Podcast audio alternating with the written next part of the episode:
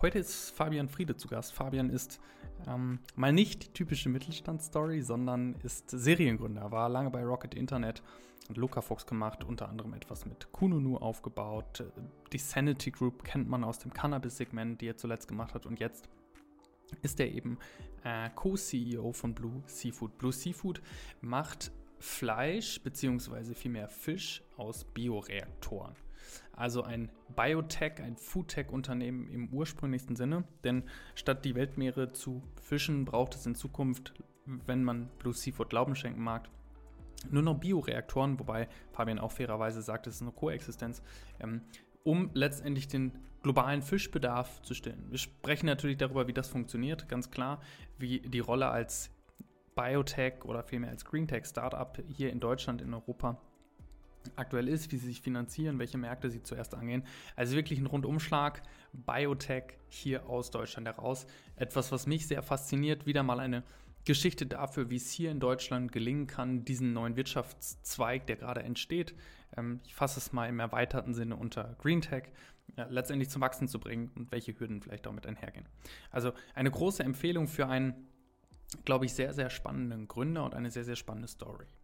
Jetzt noch, bevor wir gleich reinstarten, eine Sache in eigener Angelegenheit. Am 7.3. um 14 Uhr werden wir ein Online-Event von Sustained veranstalten. Das State of ESG-Event geht nur eine halbe Stunde, beginnt um 14 Uhr, ist kostenfrei, könnt ihr euch über die Website äh, anmelden. Den Link dazu findet ihr auch in den Show Notes. Und uns geht es darum, die Erkenntnisse, die wir aus der Analyse äh, von mehreren tausend CSR-Berichten ähm, zusammengestellt haben, dort einmal vorzustellen. Wo stehen wir gerade, wo steht insbesondere der Mittelstand, was gilt es zu beachten, was ist schon sehr ausgeprägt, was wird häufig offengelegt in puncto ESG, was wird eher noch zurückhalten. Also sehr, sehr viele Fragestellungen, die ESG-ManagerInnen oder die, die dafür verantwortlich sind, insbesondere im Mittelstand oder auch in der Beratung, dürfen sehr, sehr gerne mit dabei sein. Ich würde mich freuen, wie gesagt, Link in den Show Notes. Damit genug von meiner Seite, ab in den Podcast mit Fabian.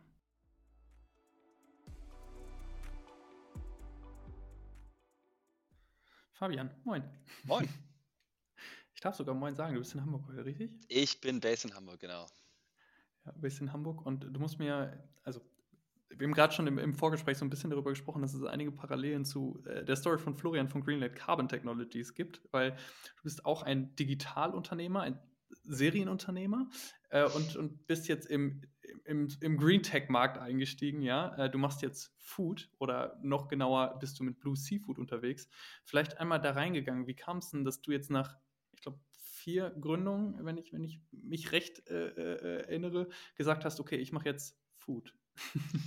ja, ich meine, äh, Food ist, ist natürlich ein, ein Thema, was irgendwie mir schon immer am Herzen lag. Ja? Also mit dieser Passion bin ich anscheinend geboren worden. Zumindest war es äh, laut meiner Eltern die allererst, der allererste Berufswunsch, den ich jemals geäußert habe, war, dass ich Koch werden möchte.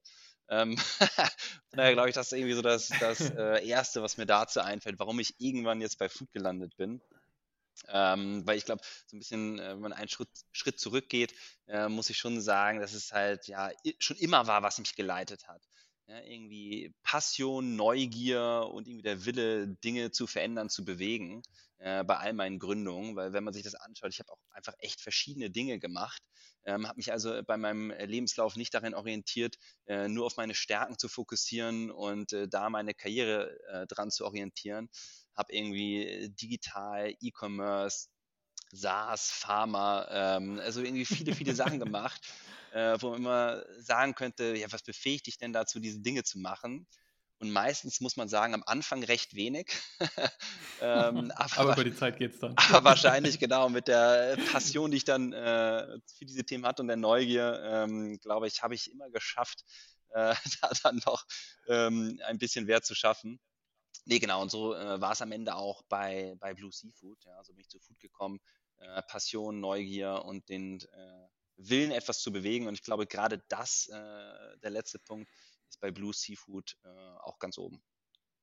Da möchte ich unbedingt gleich rein, aber vielleicht auch noch mal so ein bisschen in deine Station zu gehen, um auch den, den Zuhörern mal ein Gefühl zu geben, wie, wie sich so diese Neugier bei dir entwickelt hat. Ich habe gesehen bei LinkedIn, du bist ganz, ganz am Anfang äh, mal, mal eingestiegen im Bereich Controlling, äh, Risikomanagement, Controlling habe ich gefunden und dann, dann ging es zu Rocket. Äh, also dann scheint dich in, in, nach deiner ersten beruflichen Station in vielleicht einem etwas traditionelleren Unternehmen so ein bisschen diese Gründungslust in einer wahrscheinlich auch sehr spannenden Gründerzeit in Berlin gepackt zu haben werde ich dir damit gerecht? Wie, wie kam so, so dein Karriereeinstieg und wie bist du so in diese Startup-Szene gerutscht?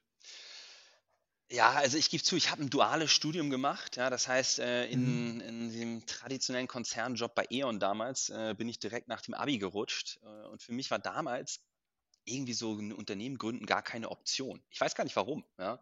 Ähm, mhm. Aber ich wusste, hey, ich will irgendwie studieren, ähm, habe irgendwie äh, nicht irgendwie so vielleicht den finanziellen Background, dass ich äh, das ohne Arbeiten schaffen könnte. Äh, und deswegen war die Idee, okay, dann mache ich doch gleich irgendwas, wo ich Studium und ähm, meine Arbeit miteinander gut verbinde. Und das war das duale Studium für mich. Und äh, habe dann aber relativ schnell gemerkt, naja, so richtig glücklich in der Konzernwelt werde ich nicht. ähm, das hat verschiedenste Gründe, auf die wir jetzt nicht eingehen brauchen. ähm, aber in der Tat, du hast recht, natürlich irgendwie so rund um Jahr 2010 ähm, war eine extrem spannende Zeit in der deutschen Gründerszene. Und ähm, gerade Rocket Internet hat da natürlich für viel Aussehen gesorgt. Und ähm, ja, ich hatte irgendwie da ähm, auch durch Studium, wo ich dann im Auslandssemester mich viel mit dem Thema Unternehmertum beschäftigt habe, irgendwie so ähm, ja, das Interesse entwickelt, bin dann da reingekommen und äh, war dann insgesamt drei Jahre bei Rocket. Super spannend, ähm, aber ich glaube, wie so viele äh, waren sie auch irgendwann froh, da raus zu sein und ihre eigenen Ideen umzusetzen. Das war bei mir nach drei Jahren der Fall, ähm, wo wir einen Online-Marktplatz für stationäre Einzelhändler gegründet haben. Ähm, und dann auch noch ein Kassensystem, so Tablet-basiert für stationale Einzelhändler. Und ähm, genau, das wurde dann irgendwann äh, auch äh, verkauft. Ähm, ich bin allerdings schon vorher raus, ähm, nach ein bisschen Weltreise machen, dann äh, zusammen mit äh, Xing bzw. der Brand Kununu ein neues Unternehmen gegründet, wo wir SaaS-Software gemacht haben, um Unternehmen zu helfen, Mitarbeiterzufriedenheit zu äh, messen und zu verbessern, indem man immer äh, sich mit der Unternehmenskultur beschäftigt. Ähm, fand ich ein super spannendes Thema, einfach weil ich glaube, Leadership, ja, äh, Mitarbeiter sind am Ende irgendwie das wichtigste Asset ähm, mhm. Und die Unternehmenskultur ist das, was deine Konkurrenz nicht direkt äh, kopieren kann. Ja, und ich glaube deswegen ein extremer Wettbewerbsvorteil, natürlich auch bei Startups ein ganz, ganz wichtiger Punkt. Ähm, habe das gemacht ähm, und dann kam aber eine Zeit, wo äh, Cannabis äh, so auf meine Agenda gekommen ist. Ich habe dann zusammen mit Finn äh, die Sanity Group gegründet. da gibt es viele Anekdoten zu, wie das äh, gekommen ist, aber das ist nicht äh, Thema dieses Podcasts. ähm, genau, 2018 haben wir mit Finn Sanity Group gegründet, äh, wo wir wirklich äh, mit Cannabis eigentlich äh, ja, so alle Bereiche bespielt haben, sei es der Wellbeing-Bereich, äh, pharmazeutischer Bereich bis zu Cannabis für den Freizeitkonsum. Ähm, habe danach dann im Cannabis-Bereich nochmal eine andere Firma gegründet, wieder im, im Software-Tech-Bereich. Ähm, aufgrund dann der angekündigten, aber nicht eintretenden Regulierungsänderungen, zumindest nicht so, wie wir uns das damals erhofft haben, ähm, habe ich die Firma dann auch wieder äh, eingestampft ähm, und bin da durch Zufall ähm, Sebastian und äh, Simon über den Weg gelaufen. Äh, das sind die mhm. beiden Gründer ähm, von Blue Seafood. Und ähm, ja, da war eigentlich äh, für mich relativ schnell klar, ja, das Thema ist super spannend. Ähm, und der Cultural Fit oder irgendwie, das hat einfach zusammengepasst, hat gefunkt und da ich schon einige, äh, sag ich mal, Herausforderungen meiner Startup-Laufbahn äh, gemeistert habe, vor denen äh, Blue Seafood aktuell oder vielleicht in Zukunft steht, ähm, haben wir dann gesagt, na Mensch, dann ist das doch vielleicht äh, gut, wenn wir uns hier zusammentun. Und äh, deswegen bin ich seit letztem Jahr äh, Teil von Blue Seafood und was macht Blue Seafood? Ähm, Seafood, wie der Name schon sagt, aber nicht im traditionellen Sinne. Das heißt, wir ähm, machen keine Aquakultur oder äh, fahren mit irgendwie großen Schlepp Schleppnetzen durch die Weltmeere, ähm, sondern wir machen das Ganze ähm, anhand von Zellkultur. Und äh, dadurch schaffen wir es halt, die ganzen negativen Aspekte, die, sag ich mal, der traditionelle Fischfang oder ähm, Fischzucht mit sich bringt, ähm, ja, irgendwie äh, ein besseres Produkt zu erstellen, was äh, genauso gut schmeckt, keine Schadstoffe beinhaltet, kein Mikroplastik, keine Schwermetalle, ähm, ich keine Tiere töte, äh, ich weniger Treibhausgase Gase emittiere, ähm, indem ich zum Beispiel nicht die, äh, den Meeresboden aufreiße mit meinem Schleppnetz, was so ein natürlicher ähm, Kohlenstoffspeicher ist. Ich ähm, ja keine Milliarde von Lebewesen nur als Beifang töte, mit dem nicht mal etwas passiert. Ähm, und das Ganze noch in einem Markt, ja, man muss, das wusste ich zumindest vorher nicht. Ähm, Seafood ist eigentlich das größte tierische Protein, ja, ähm, mit einem ja, Marktgröße von über 500 Milliarden US-Dollar im Jahr und äh, Tendenz stark wachsend. Von daher glaube ich viele Ansatzpunkte, wo man mit einer äh, Technologie ähm, diesen Markt aufräumen kann und da einfach viele, viele Vorteile für unseren Planeten, sei es äh, Treibhaus, Klimawandel ähm, oder Artensterben, äh, da einfach Lösung bietet. Ich finde, ähm, also danke dir erstmal fürs, fürs ausführliche Schildern. Ähm, ich finde, dass sich durch deine Schilderung sehr schön zeigt, wie du, wie du auch, glaube ich, unternehmerisch äh, Trends erkannt hast. Also wenn ich einfach nur die, die Rocket-Zeit, klar, das ist Aufkommen des Digitalbusiness, dann Fox würde ich auch sagen, eine anhaltende Digitalisierung, gerade so im Bereich Einzelhandel, wo es vielleicht dann, dann eher noch analoger zuging, zumindest zu der Zeit. Danach so, ja, Kununu, äh, Mitarbeitende, ich, ich nenne es jetzt mal die Purpose-Welle, die, die uns alle irgendwie so, äh, so, getroffen hat, ja, und vielleicht so die ersten Diskussionen rund um, okay, Retention von Mitarbeitenden, ähm, Fachkräftemangel und Co. So, dann, dann Cannabis mit, mit der Sanity Group, was, was kam und, und jetzt einfach ähm, diesen, diesen Trend weiterzugehen in Richtung Food, in Richtung Seafood aus, ich sag mal, nachhaltigen Business, will ich jetzt so als den nächsten Trend festmachen. Wie bist du, also vielleicht setze ich damit schon voraus, dass das, was ich gerade gesagt habe, richtig ist, muss ja gar nicht richtig sein, aber guckst du dir solche Zyklen an und was, warum ist jetzt der richtige Zyklus für Blue Seafood, wäre dann ja daraus resultierend die, die nächste Frage. Jetzt kann man im Nachhinein natürlich äh, so tun, als wäre das alles Strategie gewesen und als wäre ich da so äh, wirklich äh, ähm, ja, analytisch vorgegangen. Ähm, aber ja. in der Tat war das nie so. Ja? Also es waren wirklich so diese Themen. Mhm. Ähm, ich habe zu jedem dieser Themen irgendwie einen Bezug gehabt. Ähm, ich habe da irgendwo eine Passion für. Ähm, ich habe aber auch immer wieder diese Neugier gehabt und gemerkt, okay, das, jetzt, das sind jetzt keine Themen, wo ich schon Experte bin. Ähm, es sind auch immer Leute gewesen, mit denen ich in Kontakt gekommen bin, die mich fasziniert haben oder mit denen ich gerne zusammenarbeiten wollte. Aber ich glaube, am Ende macht das zumindest für mich extrem viel aus, mit wem verbringe ich hier meine Zeit und baue zusammen irgendwie ein Unternehmen auf. Äh, von daher sind immer viele Faktoren zusammengekommen, die am Ende wahrscheinlich in Summe mehr Zufall als Strategie waren. Mhm. aber äh, natürlich ist es trotzdem so, dass ich äh, mir anschaue, was, was passiert draußen, was sind Themen, die irgendwie äh, spannend sind. Man, also ich bin da ja nicht losgelöst von der Welt. Ähm, deswegen sicherlich ist es ein Einflussfaktor, äh, was sich wie entwickelt, ähm, aber es ist nicht der Einflussfaktor gewesen. Mhm. Und dann ist es ja auch so, wenn ich das richtig verstanden habe, dass du ähm, Blue Seafood nicht in erster Instanz mit gegründet hast, sondern jetzt als Co-CEO mit aktiv bist. Da lass uns da nochmal reingehen. Wie, wie kam dann letztendlich der Weg genau zu diesem Unternehmen? Weil gäbe ja wahrscheinlich mit deiner Vita viele Sachen, die du hättest machen können. Ähm, wie, wie, kam es dazu? Und dann lass uns mal in, im zweiten Schritt reingehen, wie genau dann euer Prozess und eure Wertschöpfung funktioniert. Ähm, ja. Das interessiert mich auch. Aber wir fangen vorne an. Wie, wie der Weg zu Blue Seafood? Am Ende, ich habe mir halt äh, dann Gedanken gemacht, nachdem ich ähm, mein letztes Startup sozusagen äh, auf Eis gelegt habe, was möchte ich als, als nächstes tun? Ähm, und da war für mich schon ziemlich klar, ich will irgendetwas machen, was, ähm, mal, davor war Cannabis, das äh, ist ein super spannendes Thema, aber hat vielleicht nicht so diesen Nachhaltigkeitsgedanken, zumindest nicht äh, als äh, oberstes hehres Ziel. Mhm. Ähm, und das ist etwas, wo ich einfach gemerkt habe, das ist etwas, was mich aktuell extrem antreibt. Vielleicht hat es damit was zu tun, dass äh, Geburt äh, meiner Tochter, äh, dass dieser Gedanke einfach vermehrt auf die Agenda getreten ist. Ähm, und habe mir viele, viele Sachen angeschaut, ja? ähm, sei es im Bereich äh, erneuerbare Energien, sei es was auch immer. Ähm, und wie gesagt, dann kam eher durch Zufall ähm, dieses Treffen mit äh, Sebastian und Simon, die ähm, Blue Seafood äh, drei Jahre zuvor schon gegründet hatten. Gerade Sebastian, der schon seit über zehn Jahren davor am Fraunhofer Institut zu diesem Bereich geforscht hat.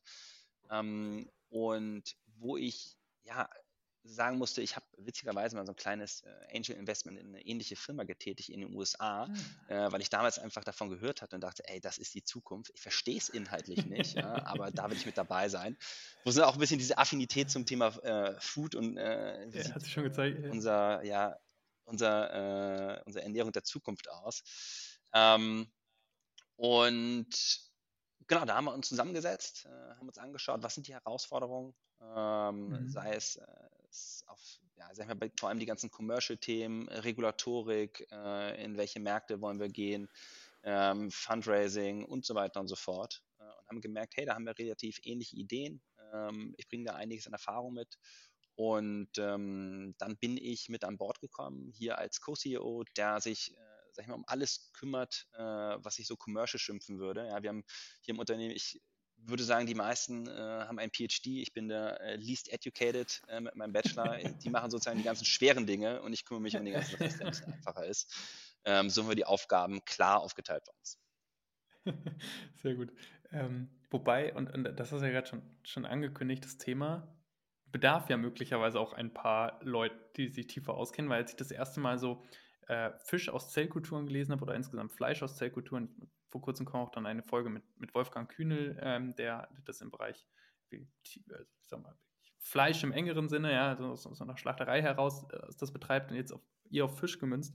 Wie, wie kann ich mir diesen Prozess vorstellen? Also, was wissen diese Doktoren, die bei euch arbeiten, was wir nicht wissen, beziehungsweise was machen die den ganzen lieben Tag? Also ich würde den Prozess einfach mal beschreiben. Ich würde ihn wahrscheinlich ein bisschen ähm, vereinfachen. Ja, erstens, weil ich es nicht anders kann. Und zweitens, äh, weil uns genau die, wahrscheinlich, weil uns auch die Zeit fehlt. Ähm, aber genau, um ein bisschen weiter auszuholen, das Thema Zellkultur. Ja. Zellkultur ist an sich nichts Neues. Ja. Das Bestreben, irgendwie Zellen außerhalb ihres natürlichen Organismus, ähm, also in einem Nährmedium am Leben zu erhalten und wachsen zu lassen, ja, das gibt es schon seit über 100 Jahren. Und am Ende ist Zellkultur halt nichts anderes. Ich nehme eine Zelle aus ihrem ähm, mal, normalen Umfeld raus und äh, packe es äh, jetzt veranschaulich in eine Petrischale mit einem Nährmedium und dann sehe ich, wie die Zellen sich da ähm, verhalten. Und das mache ich, weil ich sie beobachten möchte und auch gegebenenfalls manipulieren möchte. Und in den letzten 100 Jahren ähm, hat die Forschung da halt extrem viel erreicht bei diesem Thema, denn mittlerweile ist Zellkultur ja weit verbreitet ähm, und wird vor allem in der Forschung und Entwicklung eingesetzt. Das heißt zum Beispiel, ich kann Zellkultur nutzen, um, ein, um es als Testsystem einzusetzen, wie zum Beispiel eine neuartige Substanz auf eben diese Zellen wirkt. Ja, zum Beispiel kann ich testen, mhm. ob mhm. Äh, die Substanz toxisch ist oder nicht. Ähm, das kann zum Beispiel sehr hilfreich sein bei der Entwicklung von Medikamenten. Ja, oder auch bei Kosmetikprodukten kann ich dann zum Beispiel Hautzellen ähm, nehmen und gucken, wie reagieren die darauf, ab, wie absorbieren die diese Dinge. Und am Ende ist es zum Beispiel da eine Möglichkeit, um die Anzahl an Tierversuchen drastisch zu reduzieren. Aber Zellkulturen werden auch genutzt, ähm, nicht nur in Forschung und Entwicklung, sondern auch in der Produktion. Zum Beispiel in der Pharmaindustrie werden viele Antikörper oder die Influenza-Impfstoffe werden mit Zellkulturen mhm. hergestellt. Ne? Das ist ein bisschen als Vorlauf, was ist eigentlich Zellkultur? Ähm, und jetzt die Frage, wie funktioniert das Ganze, wenn man das für Food macht? Ja? Und da ist der Ursprung ein lebender, gesunder Fisch. Ja? Zum Beispiel wie bei uns ein, äh, ein Lachs. Und bei diesem Lachs fangen wir an mit einer Biopsie. Das heißt, wir entnehmen eine Gewebeprobe und äh, im nächsten Schritt haben wir dann die Zellisolation. Das heißt, äh, wird erstmal äh, mechanisch und dann äh, enzymatisch werden äh, diese Gewebeprobe aufgetrennt, sodass wir eine Vereinzelung von Zellen haben ja, mhm. die wir dann voneinander separieren und uns dann anschauen, okay, sind das Muskelzellen, Fettzellen oder Stammzellen? Das können wir so einfärben machen.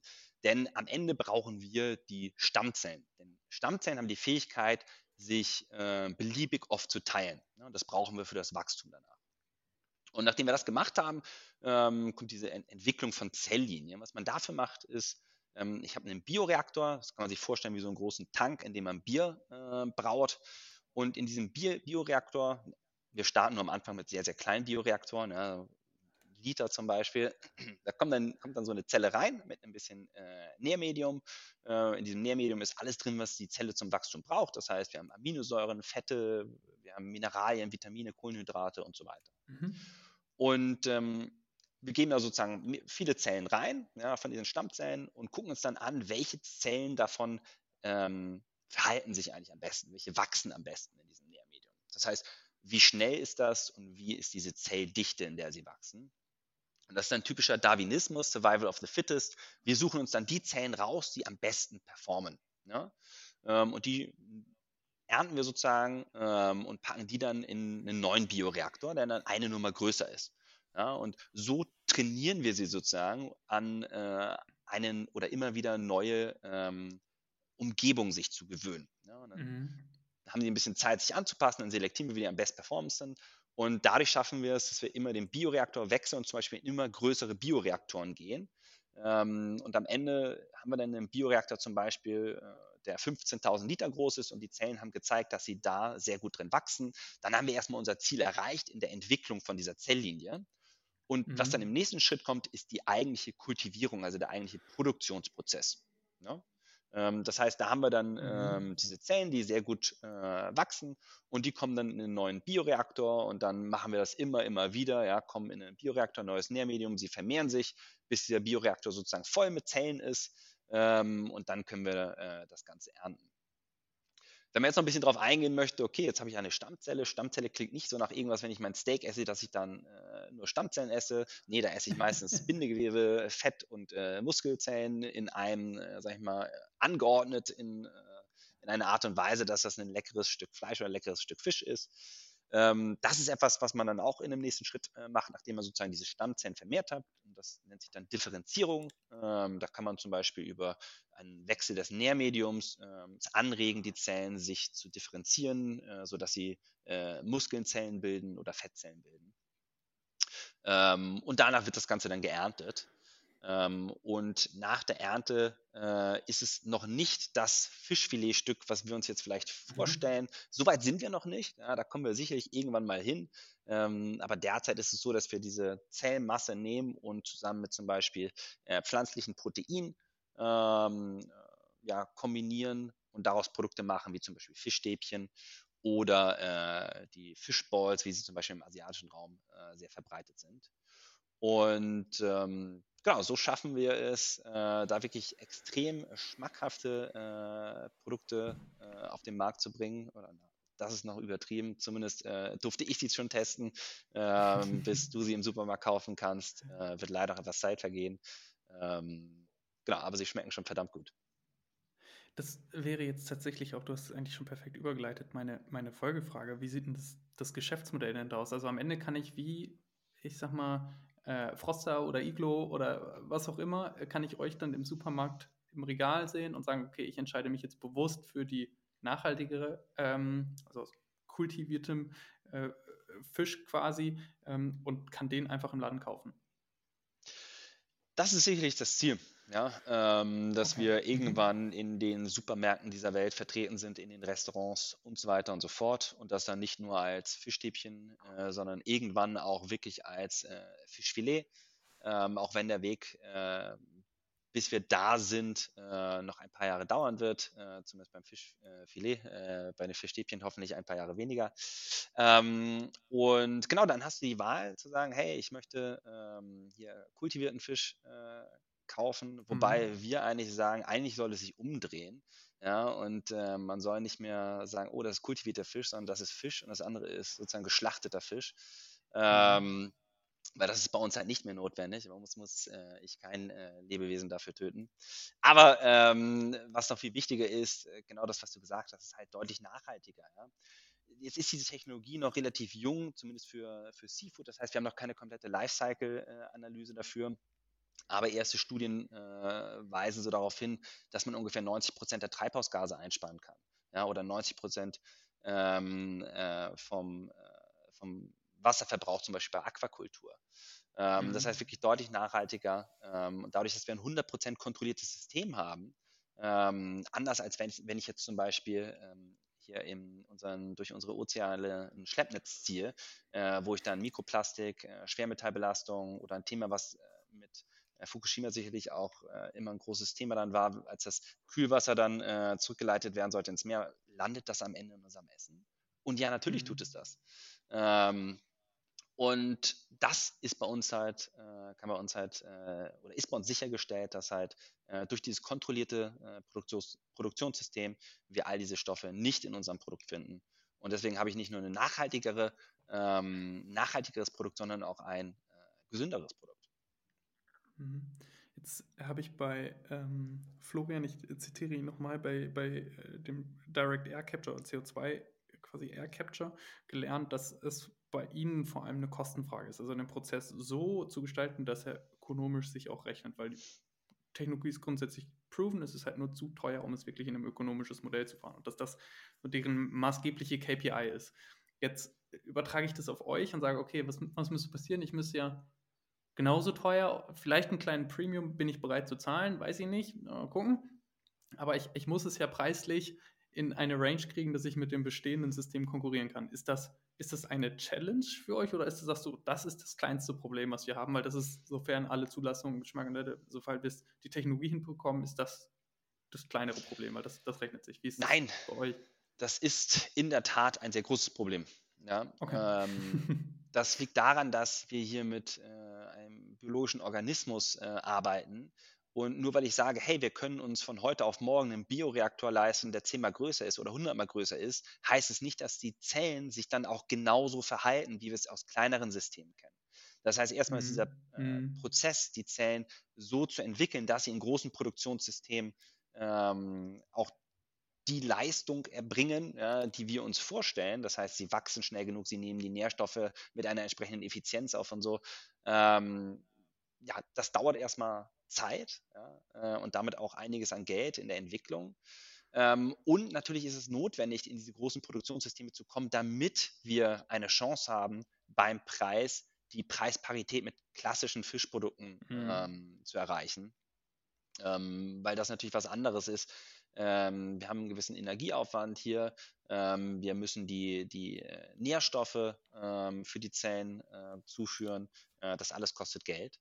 Und äh, genau deswegen ist sicherlich die Skalierung ähm, eins der großen Herausforderungen. Und ich würde sagen, die zweite große Herausforderung ist natürlich ein Produkt zu schaffen, das vom Geschmackserlebnis ähm, auch ja einfach Anklang findet bei den Kunden. Ja, das heißt, idealerweise am Ende sind wir nicht mehr zu differenzieren. Ähm, aber ja. bis wir dahin kommen, wird es sicherlich noch einige Zeit dauern, weswegen wir ja ähm, aktuell dann mit diesem Blended Products arbeiten. Das heißt, wir haben äh, die Fischzellen zusammen mit äh, pflanzlichen, zum Beispiel Protein, ähm, die wir kombinieren, um hier äh, unsere ersten Produkte auf den Markt bringen zu können. Check, verstanden. Wie siehst du das im Zielbild? Also, weil wir gerade auch über die beiden Systeme gesprochen haben. Ich, euer System aus dem Bioreaktor und dann wirklich das, das Fischen aus dem Meer. Ähm, ist das eine Koexistenz, wenn ich jetzt über das ich sage mal, nachhaltige Foodsysteme, ich mache jetzt mal ganz groß, äh, spreche, ist es ein Entweder-Oder? Wie, wie siehst du das oder was, was steht bei euch auf, weiß ich nicht, Pitch Deck, Slide, Slide Vision, äh, wie, wie euch das vorstellt?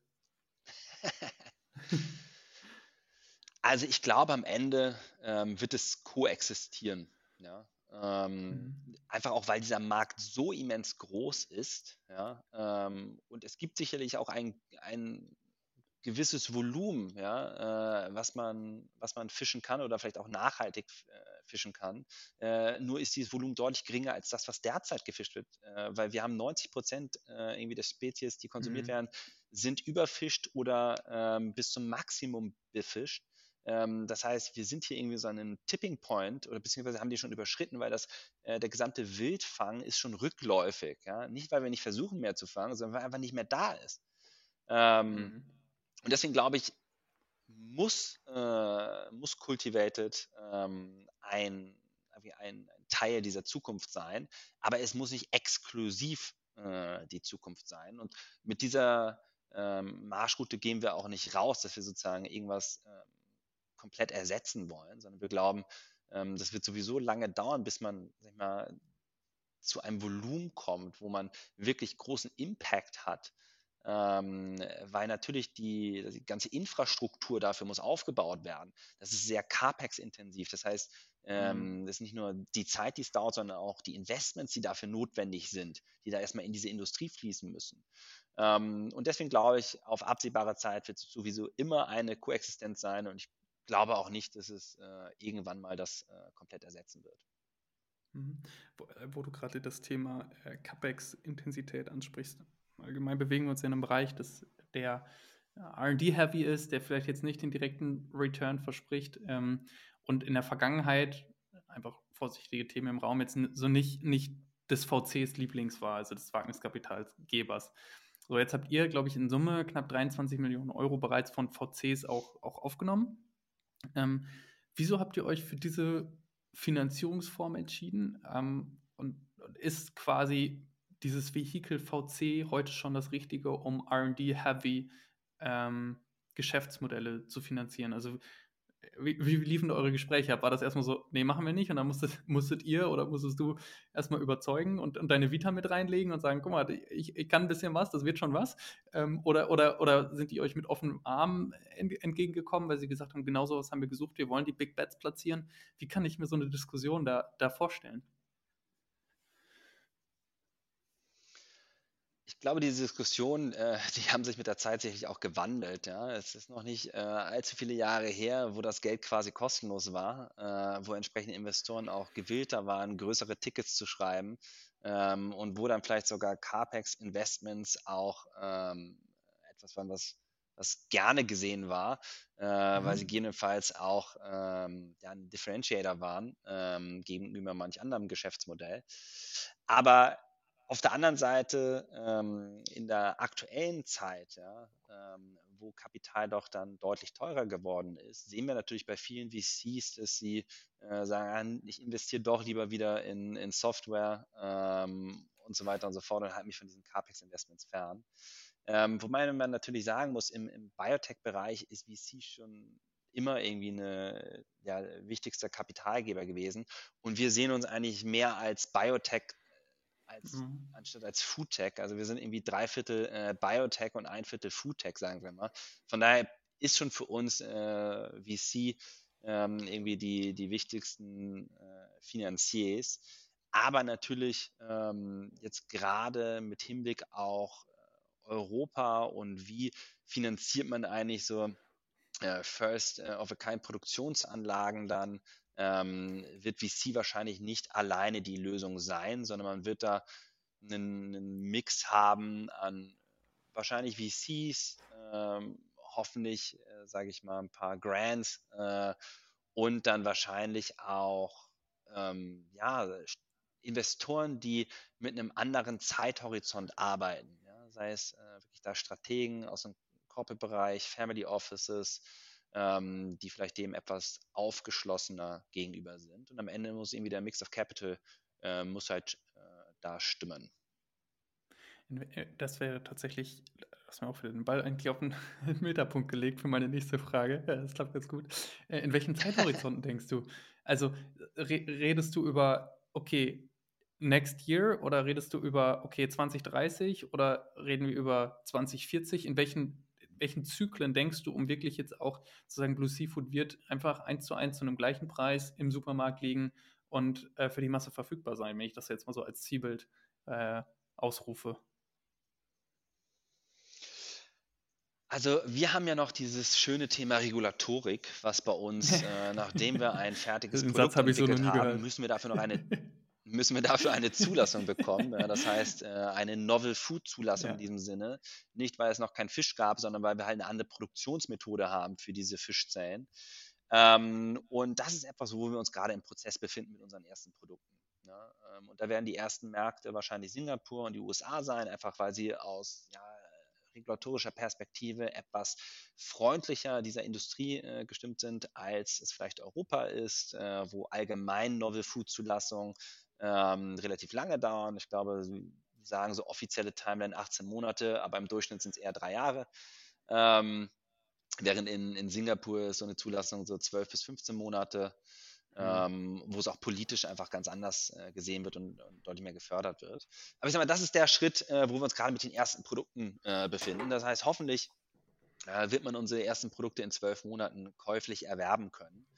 Ähm, aber das ist dann noch nicht, äh, sag ich mal, die volle äh, Produktpalette, sondern da starten wir halt mit Produkten wie dann zum Beispiel Fischballs oder Fischstäbchen. Äh, da haben wir noch nicht das Fischfilet, da haben wir nicht irgendwie die äh, ähm, Sashimi oder, äh, oder solche Produkte, die vielleicht etwas ähm, komplexer sind äh, auf, sag ich mal, vor allem der Zellstrukturbasis. Und deswegen glaube ich, ist es ein Mix aus den Zeithorizonten, die du jetzt genannt hast. Ja. Wir haben äh, relativ zeitnah äh, Produktlaunches geplant, aber wenn wir über, sag ich mal, wirklich große Skalierung von der gesamten Produktpalette reden, dann reden wir doch eher von 2030. Ähm, mhm. Und ähm, auch wenn man im Startup-Umfeld immer gerne sehr ambitioniert ist, glaube ich, müssen wir auch der Realität ins Auge schauen. Und die ist einfach, wir haben ein biologisches System, das braucht etwas Zeit. Wir haben Regulatorik, ähm, Novel Food, das braucht etwas Zeit. Ähm, Produktionsanlagen gibt es auch nicht von heute auf morgen. Äh, die muss man auch bauen, das kostet etwas Zeit. Und ähm, genau deswegen in Summe äh, ist wahrscheinlich 2030 dann realistisch. Es ist, ähm, ich bin, du, du, triggerst Frage für Frage. Also von daher, du bist jetzt, bist jetzt äh, kommt jetzt eine nach der anderen. Nee, weil ich mich gerade, als du auch gesprochen hast, gefragt habe, wie, wie groß kann das werden? Also sage ich, okay, das ist the next European Nestle äh, in, in grün. Ähm, doof gesagt, ganz vereinfacht gesagt. Oder, oder sagt ihr, okay, nee, also, wenn, 23 Millionen Euro da reinfließen, dann werden jetzt auch Wagniskapitalgeber ja, oder wenn ihr jetzt weiteres Kapital aufnimmt, werden ja nicht sagen, okay, das wird mal eine 100 Millionen Dollar oder 100 Millionen Euro Company. Das, äh, dann würden die Wagniskapitalgeber ihren Job nicht richtig machen, weil die Rendite kann ich mir ausrechnen. Wo, wo, wo geht das hin? Also, was ist das Bild, das, das vielleicht du oder ihr teilt? Also ich meine, wir haben einen Seafood-Markt, der ist aktuell bei 500 Milliarden. Ähm, mhm. Der ist äh, wachsend. Ähm, wir schätzen, dass er sich in den nächsten, hm, ich müsste lügen, ich glaube 15 äh, Jahren äh, theoretisch verdoppeln soll. Ähm, das heißt, wir haben ein immenses Wachstum ähm, und deswegen, ja, ich glaube, da ist sozusagen unserer Träumereien sind keine Grenzen gesetzt ähm, wo es irgendwann mal hingehen kann. Ja, ähm, aber ich glaube, auch wenn wir gerne äh, sozusagen nach Feierabend uns in solchen Träumen dann irgendwie da dem, dem hingeben, ja, im aktuellen Tagesgeschäft gibt es einfach viel zu viel ähm, Probleme zu lösen und äh, äh also im positiven Sinne äh, Hürden zu überspringen, ja, und ich meine, da fokussieren wir uns aktuell drauf. Ähm, und äh, natürlich, ich glaube, als Investor beurteile ich immer nach zwei Kriterien. Was ist irgendwie die Opportunity, äh, was ist die Traction? Ich glaube, die Opportunity ist ganz klar. Das ist ein Riesenmarkt. Wir wissen, er mhm. äh, ist nicht nachhaltig. Unsere Technologie ähm, löst Probleme. Ja. Es ist, äh, wie gesagt, beim Ausstoß von Treibhausgasen, beim ähm, Zerstören äh, der Lebensgrundlage für äh, Milliarden von Lebewesen, die teilweise als Beifang getötet werden, ohne sie irgendwie zu verwenden. Ähm, das Produkt, was an sich als gesund gilt, in der Realität ist es häufig nicht gesund, einfach wegen der Stoffe, die im äh, Meer so äh, rumschwimmen äh, mit den Fischen, sei es Plastik, sei es Schwermetalle.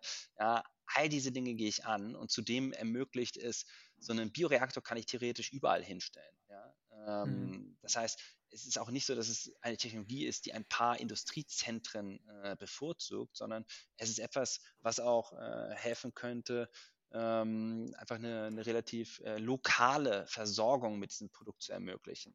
Ähm, die Landwirtschaft kann äh, dafür einen Großteil der, der Stoffe einfach äh, auch überall produzieren, weil äh, ob wir da ähm, dann irgendwie Kartoffeln oder äh, Weizen, äh, sage ich mal, als Kohlenhydratquelle äh, reingeben. Das ist auch egal. Je nachdem, was in welcher Geografie besser wächst, kann man auch da sozusagen die Rezeptur für das Nährmedium anpassen.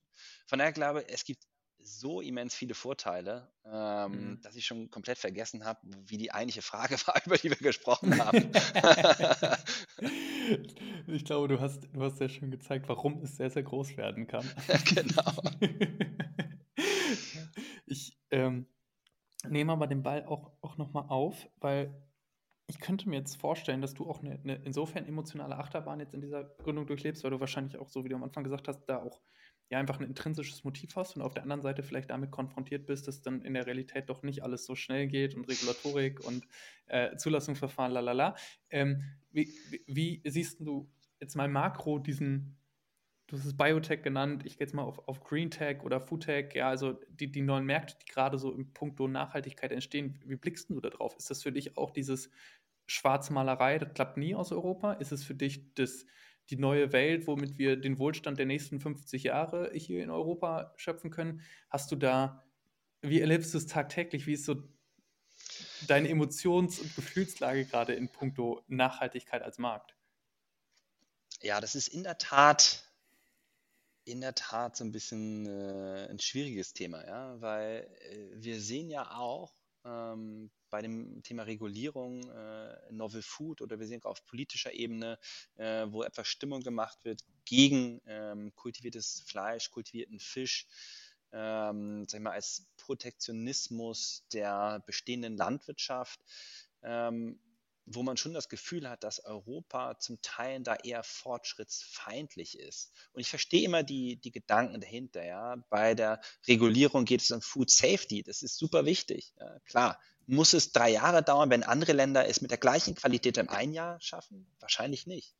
Ich verstehe, dass die Landwirtschaft, ja, die irgendwie ähm, viele Leute beschäftigt, äh, die auch irgendwie natürlich ein kulturelles Erbe ähm, äh, da hat, ähm, dass die nicht von heute auf morgen äh, obsolet sein kann.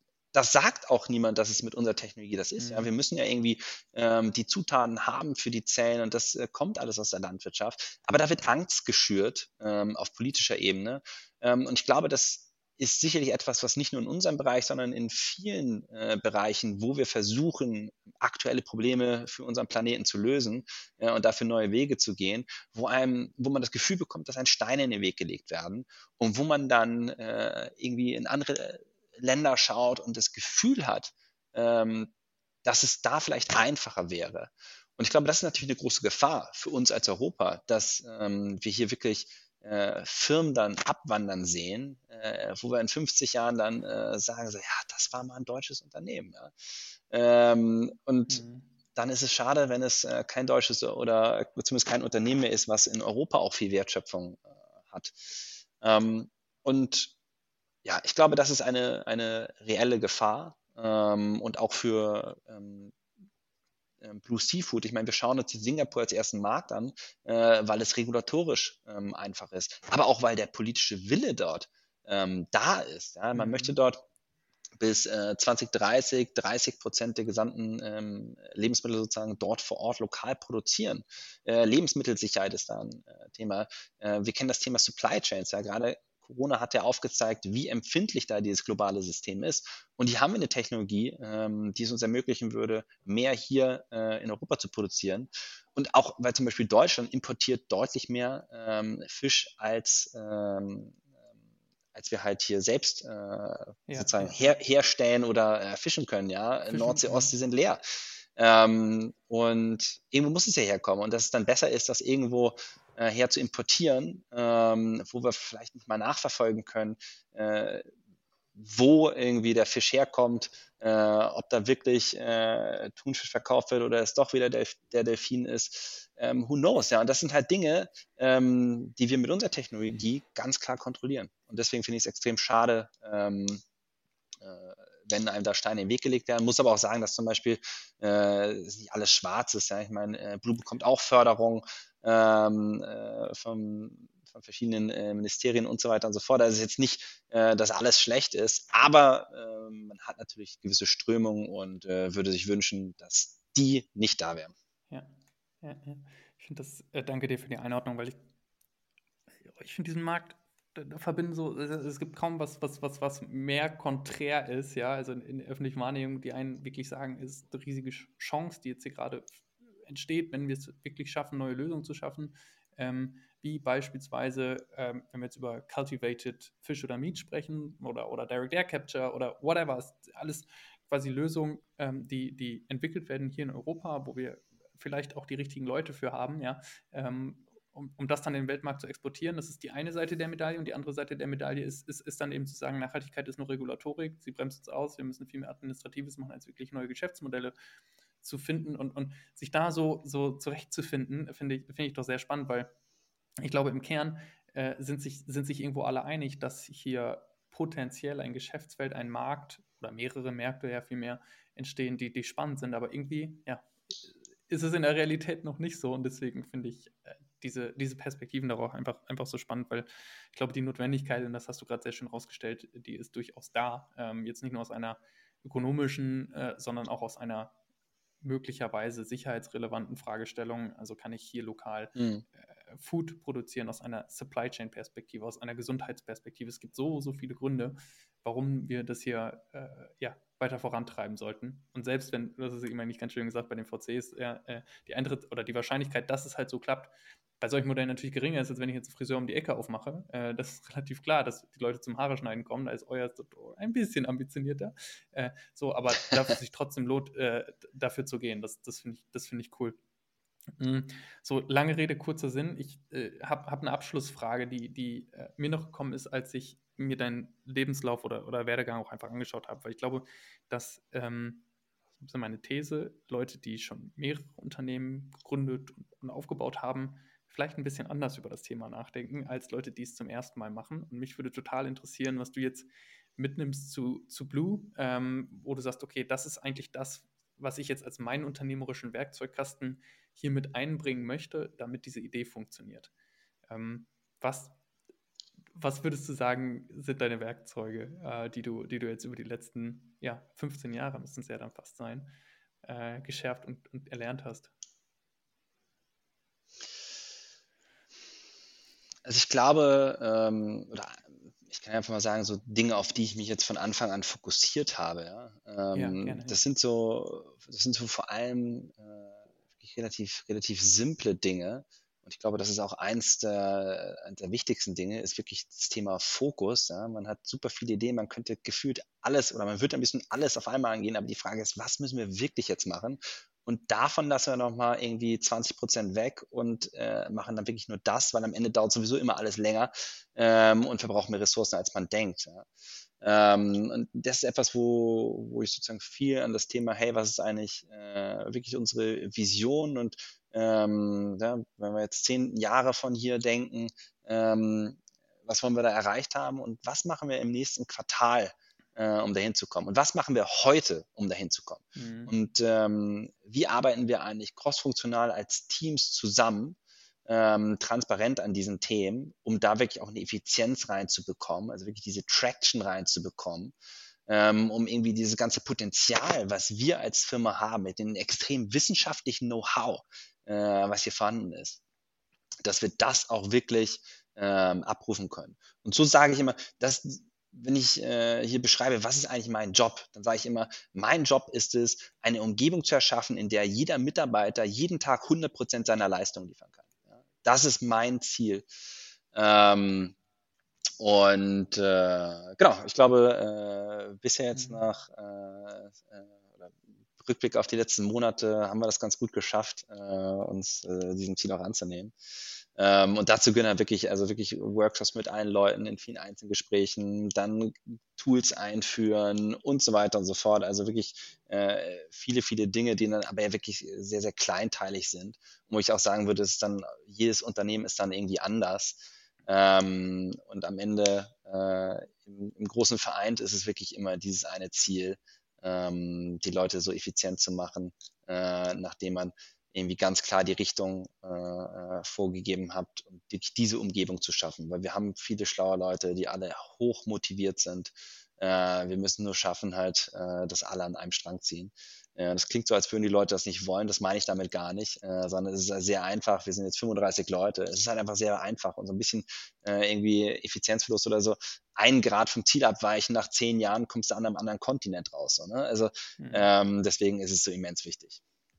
Ja ein, äh, ich finde, sehr, sehr schönes mentales Modell. Das nehme ich, nehme ich gern so mit und äh, halte ich auch so als, als Abschluss, weil ich sehr gespannt bin auf die äh, 10-Jahres-Vision und wirklich alle Daumen gedrückt, dass das so kommt, wie ihr äh, es euch wünscht. Und ich glaube, wie wir uns, das muss man fairerweise dazu sagen, uns es alle wünschen würden, dass hier ein Player entsteht, ja, im besten Fall aus Deutschland heraus, der, der wirklich jetzt diese drängenden Probleme auch einfach mit, mit lösen kann. Also in diesem Sinne, Fabian, dir vielen, vielen Dank für deine Zeit und die Mission, die ihr gerade angeht. Dankeschön.